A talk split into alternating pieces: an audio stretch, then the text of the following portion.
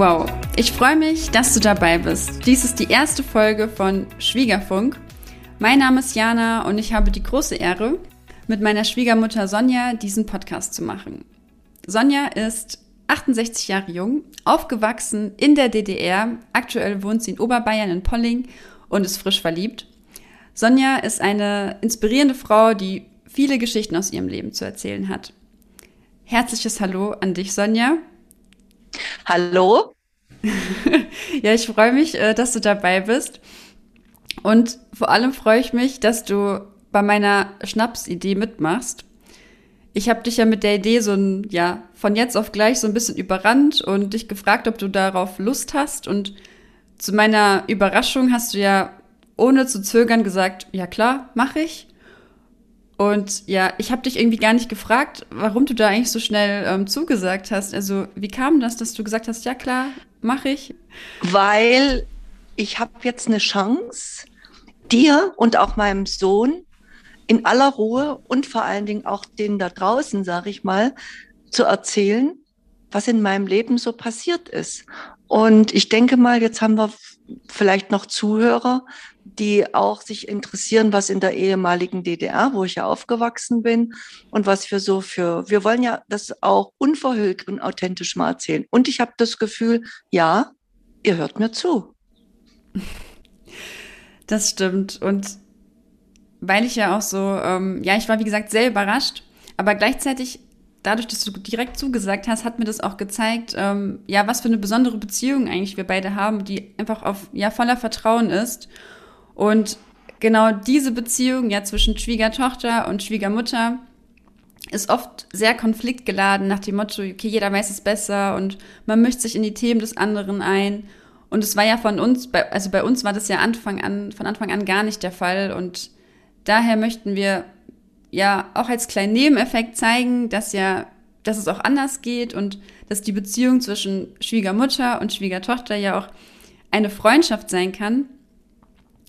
Und wir haben uns ähm, für die erste Folge auch ein sehr spannendes Thema ausgesucht, wie ich finde. Und zwar ist das deine erste Ehe, Sonja. Und ich habe ja auch schon von Erzählungen am Rande ja mitbekommen, dass du ja sehr früh geheiratet hast. Und ich meine auch, das war dein, dein erster Freund. Und kurz nach der Hochzeit ähm, wurde dein Mann verhaftet und er kam ja sogar ins Gefängnis. Das, ist, das sind so die, die Details, die ich kenne, aber mehr auch nicht. Und wie ich mir vorstellen kann, war das starker Tobak für dich. Und jetzt wird mich natürlich interessieren, ja, wie die ganze Geschichte abgelaufen ist. Daher, ähm, Sonja, die erste Frage an dich. Wie, wie alt warst du, als du deinen ersten Freund und dann späteren Ehemann kennengelernt hast? Und wie habt ihr euch überhaupt kennengelernt? Wie, wie kann man sich das vorstellen in der DDR? Also ich war 15 Jahre, möchte aber jetzt noch mal vorausschicken, dass ich das auch toll finde, dass mich hat das natürlich jetzt auch wieder eingeholt, dass du Interesse zeigst. Äh, selbst mein Sohn jetzt sagt, ach Mensch, da höre ich auch mal zu. Und dann habe ich gedacht, vielleicht ist das auch noch mal eine Geschichte für alle da draußen, die da mal Lust haben, wie das so war. Ich war 15. 15 und äh, ich wollte mir irgendwie, paar, es waren Ferien und ich habe in so einem Getränkehandel, wie es heute hier äh, heißt, oder Getränkejob, habe ich ausgeholfen. Und im Nachbarhaus hat immer ein junger Mann aus dem Fenster geschaut. Und ja, und das war der Rüdiger, der war zu dem Zeitpunkt 24 Jahre, also neun Jahre älter als ich. Und äh, so haben wir uns kennengelernt. Also der hat jeden Morgen gewunken, hat dann immer mal eine Limo oder ein Bier gekauft, einfach um zu kontakten. Und mhm. als diese Zeit dann in dem, es waren drei Wochen, wo man da arbeitet, zu Ende war, da haben wir uns dann weiterhin getroffen. Also das war als würde man sich so das Briefchen mhm. schreiben, wollen wir miteinander gehen? Und so war das mit, ich musste abends um sechs zu Hause sein. Also ich war 15 Jahre und meine Eltern, beziehungsweise mein Stiefvater war auch super, super streng. Und äh, ja, so hat die Geschichte begonnen. Und wie, und wie lief das dann ab zwischen euch? Also wie häufig habt ihr euch dann gesehen oder? Wir haben uns dann Ja, fast täglich. Und der stand dann vor der Schule. Ich hatte gerade jetzt mal nach 50 Jahren Klassentreffen äh, wieder in meiner alten Heimat. Und da haben mir meine Schulkameraden gesagt, oh, wir hatten ja keine Chance. Äh, da stand ja schon Rüdiger. Und äh, ja, wir sind spazieren gegangen. Äh, wir haben uns auch geküsst und, und ein bisschen gekuschelt. Aber mehr war nicht. Und ich hatte dieses, ich muss sagen, wirklich überstrenges Zuhause. Also auch äh, mein Vater ist sehr früh gestorben, da war ich 13. Meine Mutter war dann noch mal geheiratet, beziehungsweise zu dem Zeitpunkt war es noch eine Lebenspartnerschaft. Und äh, der hatte das Auge wohlweislich sehr auf seiner Stieftochter. Und äh, es war sehr, sehr streng. Ich musste bis zu meinem 18. Geburtstag um 18 Uhr zu Hause sein. Und schlussfolgernd aus dieser Situation meine Mutter immer Angst, dass ich schwanger werden könnte, äh, worüber mhm. wir vielleicht später mal sprechen werden, was sich dann zur Katastrophe mal entwickelt hat. Aber dass ich dann entschieden oder wir entschieden haben, wir werden heiraten. Ja, und so haben wir drei Tage nach meinem 18. Geburtstag geheiratet. Ver verrückt. Und da war natürlich meine Mutter mhm. nicht erfreut, und ja, aber wir, für mich war das das Stück Freiheit. Wobei das auch noch nicht die Freiheit war. Heiraten hieß nicht, dass mhm. man zusammenzieht. Wir hatten, haben beide noch getrennt bei unseren Eltern leben müssen. Bis zur Hochzeit. Nach der Hochzeit. Es gab keine Wohnung in der DDR, dass man da, also dann durfte man sich erst anmelden. Okay, das heißt, ihr konntet erst nach der Hochzeit überhaupt eine gemeinsame Wohnung anmelden, aber vorher habt ihr noch zu Hause? Anmelden, anmelden, ja. genau. Wir waren beide zu Hause und kein, keiner durfte bei dem anderen übernachten. Also weder der Rüdiger bei mir im Kinderzimmer mhm. oder ich bei ihm im Zimmer. Das war ein erwachsener Mann, der noch zu Hause lebte. Das gab es nicht, dass da jemand mit 24 eine eigene Wohnung hatte mhm. oder so. Es gab es einfach nicht. Aus den wohnungswirtschaftlichen Verhältnissen der ehemaligen DDR hat das so entsprochen. Und was ich zu dem Zeit nicht wusste, zu dem Zeitpunkt, dass Rüdiger gerne die DDR verlassen hätte. Und der hat bei der Bahn gearbeitet, der war der Rangierleiter im Güterzugbereich und hat für sich schon lange entschieden, wie komme ich in so einen Güterzug rein, wie geht das, muss man da eine Blombe knacken und so weiter. Und hat sich da schon auch vor unserer Hochzeit sehr tief damit beschäftigt. Auch wir hatten Gespräche. Ich hatte Angst. Also ich hatte Angst, aber er hat immer wieder heimlich weitergemacht und hat seine Nachtdienste dafür benutzt, äh, da zu kontrollieren, wie komme ich in so einen Zug rein. Ja. Und wir waren jetzt verheiratet. Vielleicht noch mal kurz zurück. Ähm, vielleicht noch mal zu dieser Geschichte mit der mit der Hochzeit oder dass ihr auch so früh geheiratet habt. Ähm, wie war das damals mit, mit euren Eltern? Wussten die von eurer, von eurer Hochzeit? Und, und wenn ja, wie haben sie dann darauf reagiert, als ihr gesagt habt, dass ihr heiratet? Und wie ging es dann weiter? Ja, natürlich wusste meine Mutter auch von der freundschaftlichen Beziehung zu, zum Rüdiger, aber dass ich den mit 18 heiraten möchte, werde oder wollte, das, äh, das daran hat sie nicht geglaubt. Ich, ich dachte, sie, oder ich meine heute, dass sie mit mir andere Dinge vorhatte. Also, und ich sollte nicht den Rangierleiter vom Güterbahnhof heiraten. Da hätte sie eher vielleicht den Herrn Doktor um die Ecke nochmal für ihre Tochter sozusagen angedacht. Aber gut. Und die mhm. Eltern vom Rüdiger, die waren da völlig entspannt. Also die waren auch, das waren total nette äh, Leute. Und die haben ja ihren mhm. Sohn, der dann mittlerweile 26 Jahre war, oder 27, wir waren 24, als wir uns kennenlernen, war für die ja eigentlich äh, das eine gute Sache, dass er jetzt heiratet, äh, vielleicht auch außer Haus geht, dass wir eine eigene Wohnung haben werden und vielleicht auch Kinder haben werden. Also die haben das von einer, aus einer ganz anderen Seite beleuchtet als das meine Eltern. Und ich muss ja immer wieder sagen, ich hätte ja mhm. nie im Leben mit 18 geheiratet. Ich wollte frei sein. Rüdiger war für mich der Schritt, frei zu sein. Frei dass ich nicht mehr um sechs nach Hause kommen musste, dass ich ein eigenes Leben habe, dass ich nicht mehr kontrolliert wurde und so weiter. Das war ja mein Hintergrundgedanke, also der viel, viel schwerwiegender war als alles andere. Und ja, und dann haben sich die Eltern zwei Tage vorher auch mal äh, kennengelernt. Meine Mutter mhm. hatte dann ihre Freunde eingeladen, was man sozusagen früher Polterabend nannte. Und dann haben wir beide äh, geheiratet, alleine am Standesamt in Halle und sind dann zwei Tage in Thüringer Wald. Das war die sogenannte Hochzeitsreise. Äh, und dann sind wir zurück und dann hat auch schon die Katastrophe eigentlich in, angefangen. Wir sind nämlich dann mhm. zurückgekommen und wir hatten schon die Polizei. Und warum? Warum stand plötzlich die Polizei bei euch vor der Tür? Ja, weil der Rüdiger immer wieder dran gearbeitet hat. Der wollte also die DDR verlassen und hatte die Möglichkeit in seinen Nachtdiensten äh, diese Güterwaggons mal diese Plomben zu knacken, gucken, was, wie, wie könnte man da mehrere Stunden ausharren? Wo geht der hin? Der wusste ja genau, wie der, ähm, wohin, wie der rangiert wird, welchen Weg dieser mhm. Waggon nehmen wird. Und wird es einer sein, der über die Grenze geht? Und das war sein erklärtes Ziel, mit mir in so einem Waggon äh, Richtung Westen.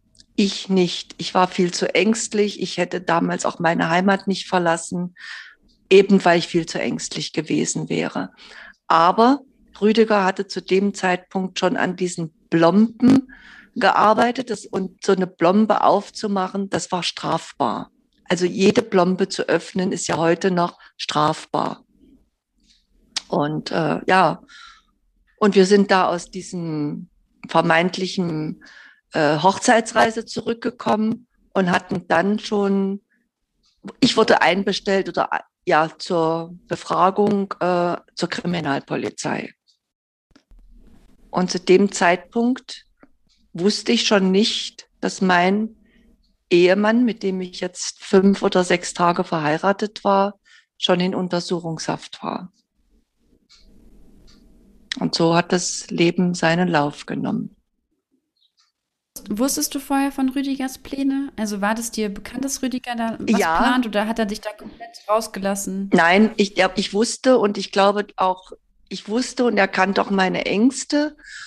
Und wenn man da so, so gesprochen hat, habe ich auch immer gesagt, lass es, aber er, er wollte einfach weg. Also er wollte auch ein freies Leben haben und nicht dieses eingeengte. Und der hatte diesen Durchblick, was äh, Staatssicherheit und solche Dinge ähm, waren schon, da war der Durchblick bei ihm ein ganz anderer als bei mir. Da war ich viel zu jung und, und auch naiv. Also wirklich mit einer gehörigen Portion Naivität bin ich da noch ähm, an die Sache rangegangen und, und habe ihn auch nicht unterstützt, sondern ich glaube, der wäre auch alleine gegangen oder hätte die Flucht alleine gemacht, äh, mit vielleicht dem Wissen, er könne mich dann nachholen. Weiß ich nicht, mhm. ob ich es getan hätte. Ja, weiß ich, man weiß gar nicht, ob es geklappt hätte. Und zu dem Zeitpunkt habe ich natürlich äh, bei, bei dem ersten äh, Verhör äh, auch gesagt, dass ich nichts davon wusste. Und dabei mhm. bin ich auch immer geblieben. Ich habe immer gesagt, ich wusste nichts davon. Und Rüdiger war dann schon zu dem Zeitpunkt in Halle in Untersuchungshaft. Das heißt, ihr habt geheiratet, ihr wart, habt eure Hochzeitsreise gemacht, ihr kamt zurück und Rüdiger saß in Untersuchungshaft. Genau, genau. Der ist noch einmal zur Arbeit gegangen und von der Arbeit haben sie den dann, ja, ich will schon das Wort verhaften sagen und äh, haben den mitgenommen. Und ich wusste erst, keiner wusste, wo er ist, zwei, drei Tage.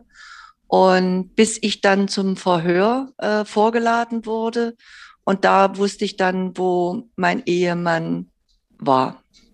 Und dann gehst du ja und äh, du hast für solche Sachen keinen Rechtsanwalt gefunden. Da wollte sich keiner die Finger verbrennen. Und du musstest dann so beantragen, dass du ein Gespräch beim Staatsanwalt kriegst. Ich war 18. Ich war in solche Dinge noch nie in meinem Leben involviert. Und ich hatte natürlich jetzt meine Mutter und meinen Stiefvater im Nacken, die gesagt haben, haben wir dir nicht vorher gesagt? Also, ne? Also, Wieso konntest du den? Und, und jetzt erst recht, jetzt habe ich erst recht Kraft aufgewandt und habe gesagt, ich stehe zu meinem Partner. Und äh, ich hatte auch meine Schwiegereltern hinter mir, die ja dann nicht mehr so dieses, weil wir verheiratet waren, musste ich ja alles regeln. Wenn ich also einen Termin wollte oder dann hat man den, die Wäsche in Untersuchungshaft bringen können. In der Untersuchungshaft haben die Leute immer noch ihre eigenen Klamotten an. Und äh, der hatte ja nichts. Und so eine Tasche oder dass man mal äh, ein Stück Kuchen reingelegt hat oder wie auch immer, das, da waren meine Schwiegereltern angewiesen, dass ich das äh, organisiert habe. Und dann gab es so eine bestimmte Zeit und dann konnte man das da abliefern. Aber wir wollten dort auch alle nicht gesehen waren, weil das Untersuchungshaftsgefängnis, das war mitten in der Innenstadt von Halle. Und ich wollte nicht, dass jemand weiß, dass ich da hingehe oder wo mein Mann war. Mhm. Dabei wussten es schon alle. Alle wussten es. Nur ich glaubte immer noch, es weiß keiner. Okay, Sonja, und, und wie bist du damit, wie bist du damit klargekommen und, und wie hat dein, dein Umfeld darauf reagiert, dass dein, dein Mann jetzt im Gefängnis sitzt? Also da muss ich wieder über meine Naivität sprechen, dass ich glaubte, es wüsste niemand, es wussten alle. Und ich habe natürlich jetzt angefangen, auch, äh, ja, ich will das als Lüge direkt bezeichnen. Ähm, meine Eltern wussten, dass mein ähm, Mann im Gefängnis ist, meine Schwiegereltern und die engste Familie. Aber in dem Haus, wo meine Eltern oder ich auch noch lebte, da wohnte der Oberstaatsanwalt von Halle. Und äh, mit dessen Frau war ich auch so ein bisschen äh, befreundet. Und da habe ich der einfach erzählt, dass der Rüdiger jetzt auf Auslandsmontage ist. Und die hat immer so getan, als glaubt sie mir jedes Wort. Dabei wusste sie mit jedem Wort, dass ich sie anlüge, weil ihr Mann ihr längst erzählt hat, dass der Rüdiger in Untersuchungshaft ist. Und so wussten das mein Bruder, äh, wo ich glaubte, der, mein Bruder war auch bei der Stadtsicherheit. Äh, mhm. Alle wussten's. Alle. Okay, das klingt hart, dass es im Grunde jeder wusste, aber keiner was gesagt hat, nicht mal deine vermeintliche Freundin. Und wie war das auf der Arbeit? Wussten deine Arbeitskollegen Bescheid? Und in der Arbeit, ich habe dann, äh, da habe ich schon in der Jugendmode gearbeitet. Ich hatte äh, eine Ausbildung als Fachverkäuferin und da hatte ich auch Kollegen, die sagten, Mensch, du bist doch jung verheiratet, äh, wo ist denn dein Ehemann und macht ihr nichts zusammen? Ja, der ist auf Auslandsmontage. Und irgendwann, ich sag mal, ist mit Sicherheit die Bombe geplatzt und irgendwann hat man dann auch gesagt, ja, der sitzt im Gefängnis. Mhm. Äh, heute wäre ich stolz drauf zu sagen, der saß wegen Republikflucht ja, mhm. im Gefängnis. Aber damals, äh, ja, ich wollte es nicht, ich habe mich geschämt und ich wollte nicht, dass mein Mann im Gefängnis. Wie asozial kam man sich da vor? Und wie sah dein Alltag aus? Habt ihr, hast du und Rüdiger, hast du mit Rüdiger Kontakt gehabt? Habt ihr euch geschrieben? Habt ihr euch gesehen? Also, als er in Untersuchungshaft war, äh, da durfte ich also seine persönlichen Sachen reinbringen, aber das nennt sich Verdunklungsgefahr. Äh, da durften wir uns nicht sprechen. Das heißt, würde bedeuten, wir hätten uns absprechen mhm. können. Ja, und das wollte man ja nicht, äh, weil, mit, weil das ja noch ein offenes Verfahren war sozusagen. Und dann kam es zum Prozess und ich würde heute, beziehungsweise habe ich das auch damals gesagt, das war so ein, wie so ein Schauprozess mhm. bisschen. Der hat im Grunde nichts gemacht. Der hat eine Plombe geknackt und hat nichts und hat einfach immer nur gesagt, da waren so leckere Äpfel drin, die hat er rausgenommen. Der hat nie zugegeben, dass er Republikflucht hätte begehen wollen und probiert hat, wie es geht. Das hat er nie zugegeben. Dann kam das zu so einer Art Schauprozess, an der an den Verhandlungstagen durfte ich teilnehmen. Und da habe ich ihn Rüdiger nach einem Dreivierteljahr das erste Mal wieder gesehen. Als er vorgeführt wurde und im Gerichtssaal saß und ich saß, meine Mutter ist nicht mitgekommen, aber meine Schwiegereltern waren dabei. Die haben mich begleitet. Natürlich gibt es da viele Tränen und, und, und du bist ja verliebt und dein Mann ist, äh, sitzt auf der anderen Seite, ist angeklagt und so weiter. Das war, und du bist jung. Und das war eine ganz schwierige Zeit. Und ja, und dann ist er verurteilt worden und so ein Urteilsspruch von, ich glaube, es waren zwei Jahre und sieben Monate. Da denkst du, dein Leben ist zu Ende. Aber das Leben geht weiter. Und es hat ja vorher viele Kraftakte gebraucht.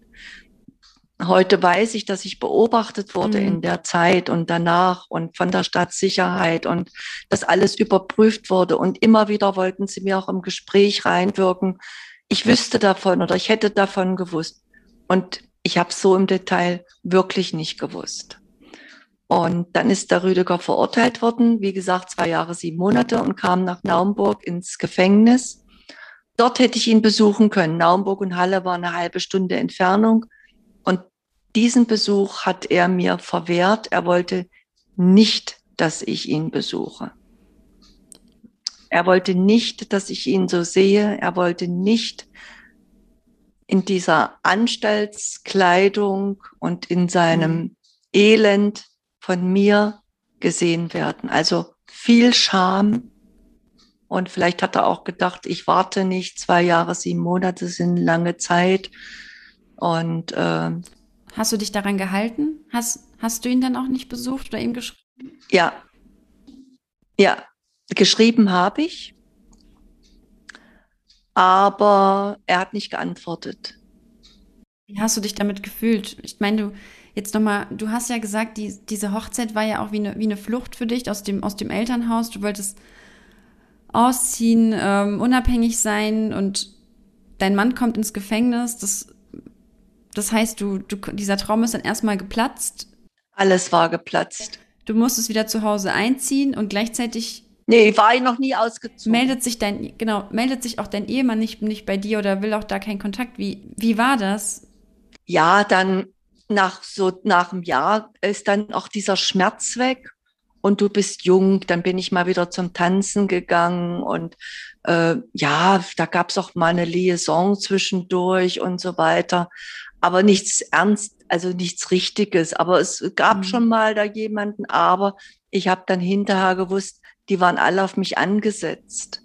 Die waren angesetzt von der Staatssicherheit. Die wollten gucken, ob ich vielleicht fremd gehe oder äh, was ich mache. Das wusste ich aber zu dem Zeitpunkt nicht. Immer wieder muss ich, ich will es immer wieder betonen, ich war naiv. Naiv wie unser Regime, wie das lief. Und dann, ich sage mal, jeder andere wäre nach der Hälfte der Zeit entlassen worden bei guter Führung. Aber hier war das ja ein Staatsverbrechen.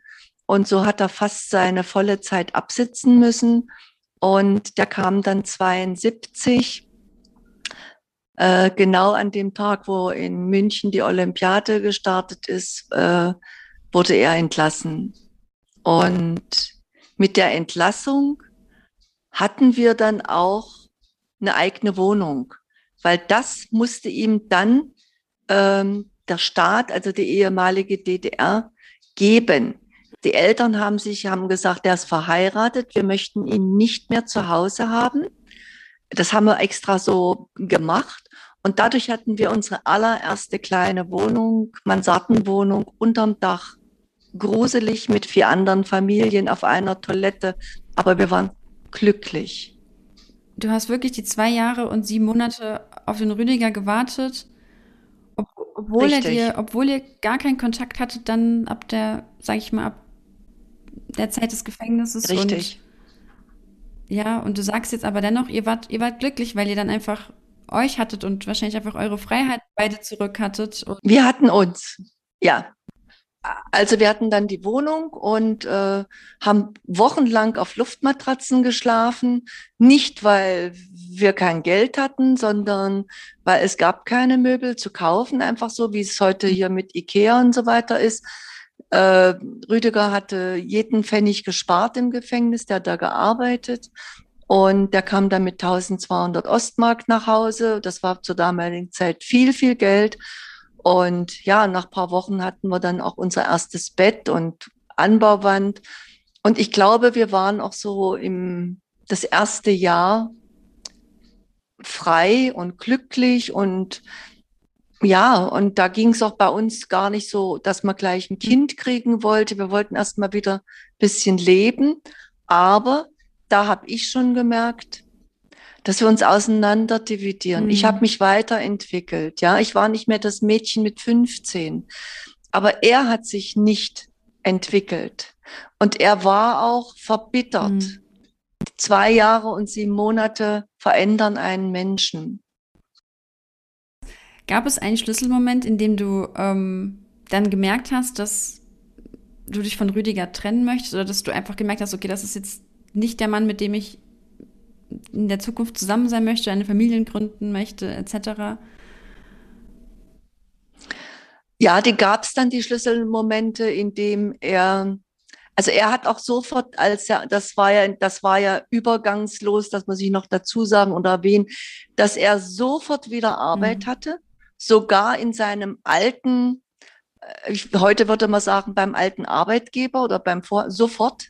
Äh, es gab ja nicht in der DDR, dass man da nicht äh, ähm, äh, wieder gearbeitet hat, wenn man aus dem Gefängnis kam. Man wurde sofort wieder eingegliedert.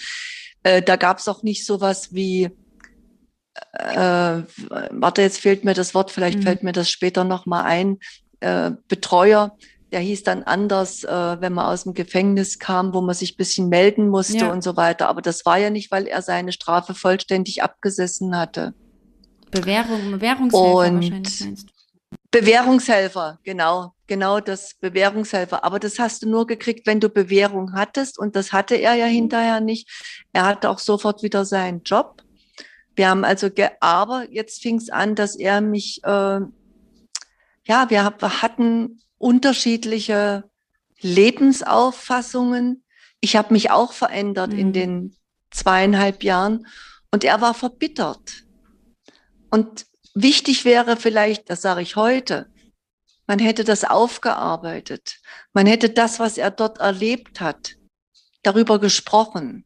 Aber da war bei ihm so viel Scham und, und, und Verbitterung über etwas, was er, der hat nichts gemacht und man hat ihn weggesperrt. Und ich glaube, das hat auch sein Leben verändert. Und das hat uns beide verändert, dass wir nicht mehr dort dort waren, wo wir einst waren. Mhm. Und ich muss immer wieder sagen, ich wollte raus. Ich, vielleicht war er nur das Sprungbrett, auch von zu Hause wegzukommen. Hat er das gewusst? Also hat er das irgendwie gemerkt, dass du ihn da so geahnt. Ich möchte jetzt nicht sagen, geahnt. ausnutzen ist ja so ein, so ein starkes Wort, aber dass du ja ihn als Sprungbrett benutzt hast? Geahnt, geahnt. Er hat auch mir dann immer wieder mal zu verstehen gegeben, wenn ich ihn verlassen würde, äh, dann springt er vom Turm. Also ich hatte auch Angst, dass er wirklich diese Selbstmordgedanken umsetzt. Und das hat er mir schon öfter mal mhm. zu verstehen gegeben in der Zeit, äh, dass er nicht ohne mich sein möchte, weil eigentlich war es ja für ihn das Höchste, dass ich auf ihn gewartet habe.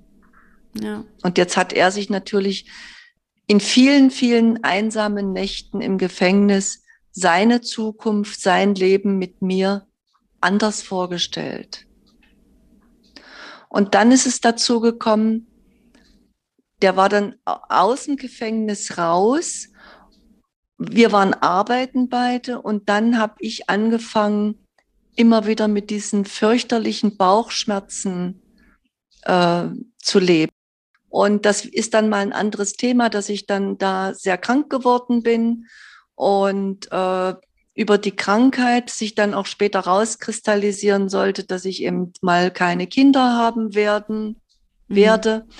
Und wie wir ja, wie wir ja heute wissen, dass es ja zum Glück anders kam, aber dazu, dazu später mehr. Dazu später mehr, genau.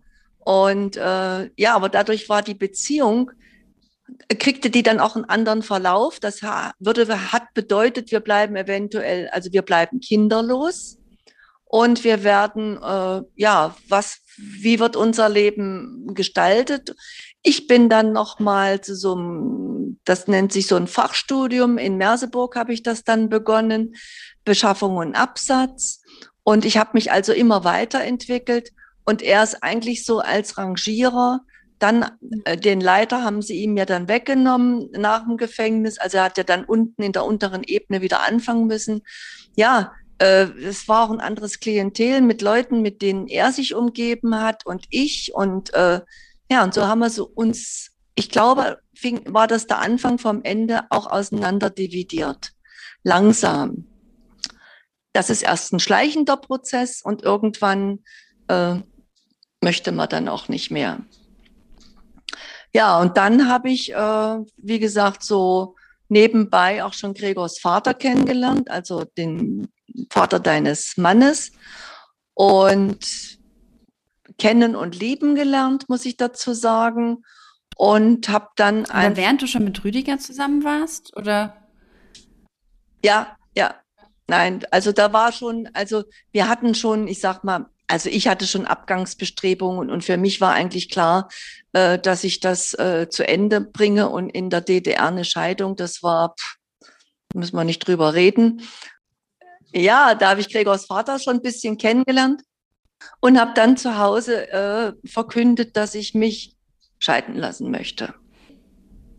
Du hast ja gesagt, Rüdiger hat ja auch gewisserweise gedroht, dass er sich selbst was antut, wenn du die Beziehung zu ihm beendest. Wie hast du dann, wie hast du dann trotzdem die Kraft aufgebracht zu sagen, ähm, ich möchte mich von dir scheiden lassen und wir, wir trennen uns? Ja, ich wollte einfach ein anderes Leben. Und ich habe gemerkt, dass wir, wir passen, wir haben einfach nicht mehr zusammengepasst. Zwischen 15 und 24 habe auch ich starken Entwicklungsprozess nochmal genommen und ich war nicht mehr das Schulmädchen. Und er hat mich immer noch als Schulmädchen behandelt. Mhm. Und ich wollte einfach ja, ich wollte dann die Scheidung, ich, äh, ich wollte da raus, ich wollte ein ganz anderes Leben nochmal anfangen. Und natürlich gab es da viel Stress und viel Drohungen und äh, aber aus Mitleid, das ist eine ganz große Erfahrung, darf man bei niemandem bleiben. Mhm. Mitleid geht nicht. Ja, und dann habe ich die Scheidung eingereicht das ging in der DDR mhm. alles noch ohne Anwalt, ohne dass man hin. Ich glaube, ich habe, ich war in 15 Minuten verheiratet und in 12 Minuten geschieden. Wahnsinn. Und da gab es keine Repressalien, wir hatten keine Kinder. Äh, der musste für mich nicht äh, aufkommen, nichts, gar nichts. Und dann, wir sind da raus. Und wenn ich ihn nach der Scheidung haben wir vielleicht noch vier Wochen in der gleichen Wohnung leben mhm. müssen. Das war natürlich anstrengend, anstrengender für mich als für ihn, weil für ihn war dann immer die Hoffnung noch da, vielleicht kriegt er mich wieder ins Boot mhm. oder vielleicht werden wir wieder ein Paar. Es gibt ja viele Leute, die sich zwei, dreimal im Leben äh, geheiratet haben. Wir wären nicht die Ersten. Nein, ich wollte nicht mehr. Und so haben wir uns dann letztendlich auseinanderdividiert. Ich habe dann noch eine viel schrecklichere Wohnung bekommen, als ich schon hatte. Aber ich war wieder glücklich, weil wir getrennt waren. Und ich habe ihn danach nie wieder gesehen. Nie wieder. Das wäre jetzt meine Frage, meine Frage gewesen, wie es mit Rüdiger weiterging und ob ihr noch Kontakt hattet. Oder vielleicht weißt du ja, was heute mit ihm ist. Nein, Nein, ich bin aber jetzt auf, durch mein Klassentreffen auf einem guten Weg, eventuell nochmal äh, zu recherchieren. Ich habe jetzt nochmal drüber nachgedacht, muss es, brauche ich es. Jetzt war ich wieder mit dir so im Boot, wo du sagst, äh, wie war das und wer war er? Und da war ich nochmal nah dran und äh, ja, ich bin noch nicht ganz eins mit mir, ob ich noch mal recherchieren. Das Einzigste, was ich weiß über Freunde, und das ist, ist so, dass er durch seine Rangierarbeit einen schweren Unfall hatte und hat das ein Bein äh, verloren. Oh, okay. Aber der ist jetzt, ich bin jetzt 68, also der wäre jetzt 76. Mhm. Ich weiß es nicht. Ich weiß es nicht. Und ich weiß es auch nicht, ob ich es wissen möchte. Ob er nochmal verheiratet war, ob er auch Vater geworden ist. Ich weiß es nicht. Ja, spannende Geschichte auf jeden Fall, Sonja. Und ähm, das war bestimmt eine ja sehr einschneidende Zeit für dich. das Ganze liegt ja jetzt, auch wenn man wirklich jetzt drüber nachdenkt, schon mehr als 40 Jahre zurück. Und du sagst mhm. es ja eben schon, weil das wäre jetzt auch die Frage, was, was hast du da als Erfahrung für dich mitgenommen? Und du sagtest ja auch ähm, ebenso schön, man darf nicht aus Mitleid mit jemandem zusammen sein. Also das ist eins der wichtigen Dinge, dass man wirklich im Leben sagt, wenn es nicht funktioniert, man schadet sich, man schadet dem anderen. Und wenn man Kinder hat, den Kindern am meisten. Man muss, auch wenn der Weg manchmal hart ist oder man hat Ängste vor einem Weg der Trennung, man muss gehen. Und es, so blöd wie es sich anhört, dass man sagt, am Ende des Tunnels ist Licht. Es ist Licht. Und ich habe das in meinem Leben zwei, dreimal erleben müssen mit Tiefschlägen, mhm. aber aufstehen macht stark. Aufstehen und kein, äh, nicht, ob, nicht in die Opferrolle gehen wollen. Aufstehen, das macht stark. Mhm. Das ist so wichtig, was du sagst. Und ich bin mir ganz sicher, dass so viele Frauen da draußen ähm, ja das ganze Mut macht, was du sagst. Und ja, Sonja, also vielen Dank, dass du so offen über dieses Thema mit mir gesprochen hast. Es war wirklich sehr spannend und mir eine Ehre, ähm, dir zuzuhören. Und ich freue mich sehr, wenn wir jetzt weitere Folgen zusammen aufnehmen. Ich freue mich auch, wenn wir da draußen, äh, wenn uns jemand zuhört und unsere oder meine Erfahrungswerte vielleicht äh, gerade was nochmal Aufstehen anbelangt, äh, dass man sagt, ich habe den Mut, ich mache weiter. Es ist nicht immer einfach alleine, aber hab den Mut, das Leben geht weiter. Und das, die, ich, da appelliere ich wirklich an die Frauen da draußen, man muss sich nicht nur, weil man versorgt ist oder glaubt, versorgt zu sein. Es ist schöner zu leben. Alles andere findet sich. Ja, das ist ein schönes Schlusswort, Sonja. Vielen Dank. Das war die erste Folge von Schwiegerfunk. Ich hoffe, es hat dir gefallen und vor allem, dass du etwas für dich daraus mitgenommen hast. Wenn du mehr über Schwiegerfunk erfahren möchtest, beispielsweise wann die nächste Folge online geht, dann folge uns einfach auf Instagram. Bis dahin, alles Gute.